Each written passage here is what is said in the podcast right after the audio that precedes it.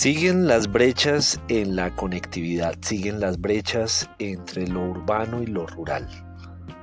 Este país que se ha tratado de convertir en urbano a la fuerza, con unas fuertes migraciones hacia la ciudad, donde se supone que es donde están las oportunidades, sigue dejando al campo como un gran huérfano. Esto es Comunicación, el podcast con Víctor Solano. Y esta semana, conectividad rural, un gran reto.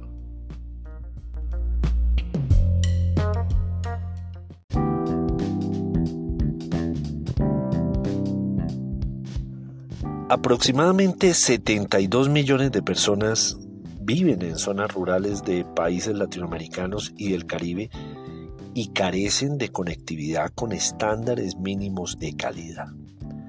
El hallazgo lo mostró una investigación reciente que me encontré hace poco que se llama Conectividad Rural en América Latina y el Caribe, estado de situación, retos y acciones para la digitalización y el desarrollo sostenible.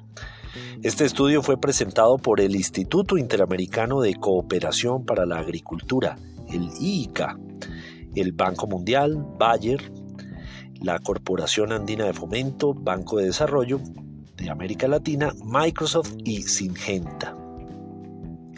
Comparados con 2020, cuando unos 77 millones de personas no accedían a conectividad significativa rural, los datos del nuevo reporte indican una mejora del 12% en el acceso a este servicio que ya podemos decir es vital así como el agua, como la electricidad, como otros.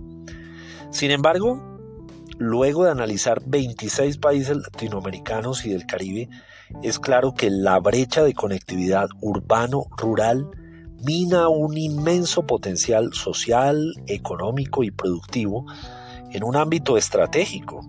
Es que aquí se juega la seguridad alimentaria y nutricional de buena parte del planeta, aquí en América Latina.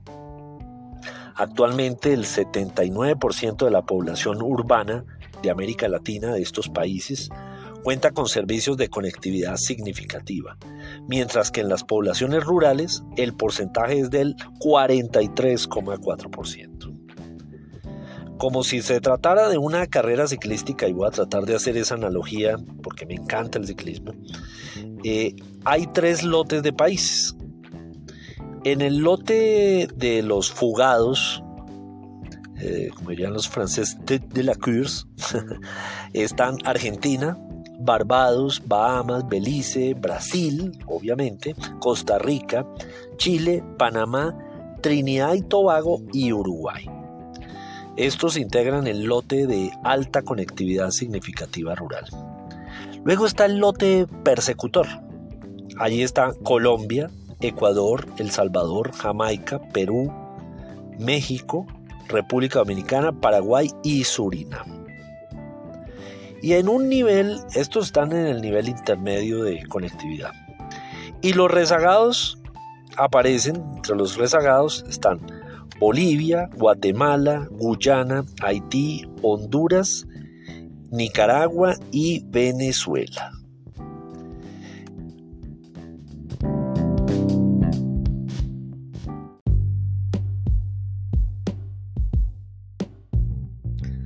Cuando se va a ver el rezago, el tema de por qué están estos distintos niveles, el denominador común tiene factores como el empleo de los fondos de acceso universal, también problemas en nuevas instalaciones debido a la precaria infraestructura eléctrica y de carreteras. No hay una conectividad vial, menos va a haber una conectividad digital. También los elevados costos de inversión y la, relación menor de costo-efectividad de los operadores. Muchos de estos operadores dicen no es buen negocio llegar a territorios en donde la densidad pues no es la suficiente. Claro, les va mejor atendiendo ciudades en donde la densidad es mucho mayor.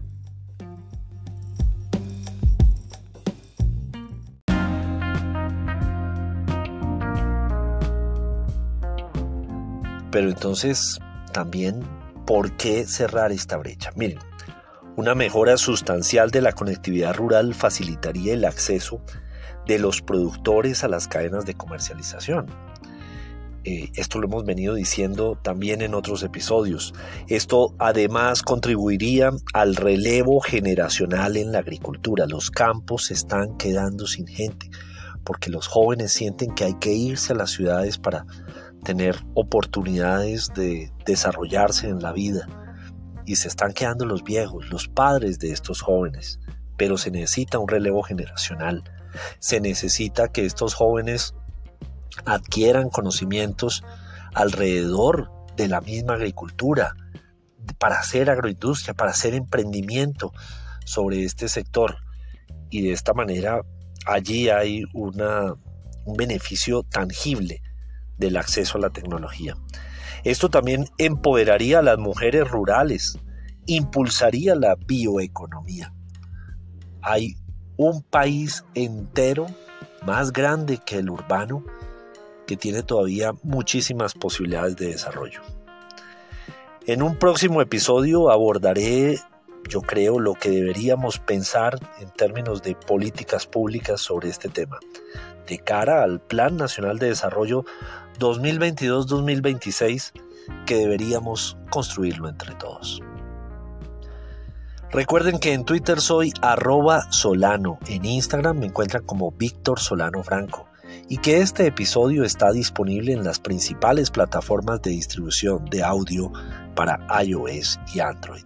También tiene su columna homónima en el diario Vanguardia y en vanguardia.com. Nos oímos la próxima semana.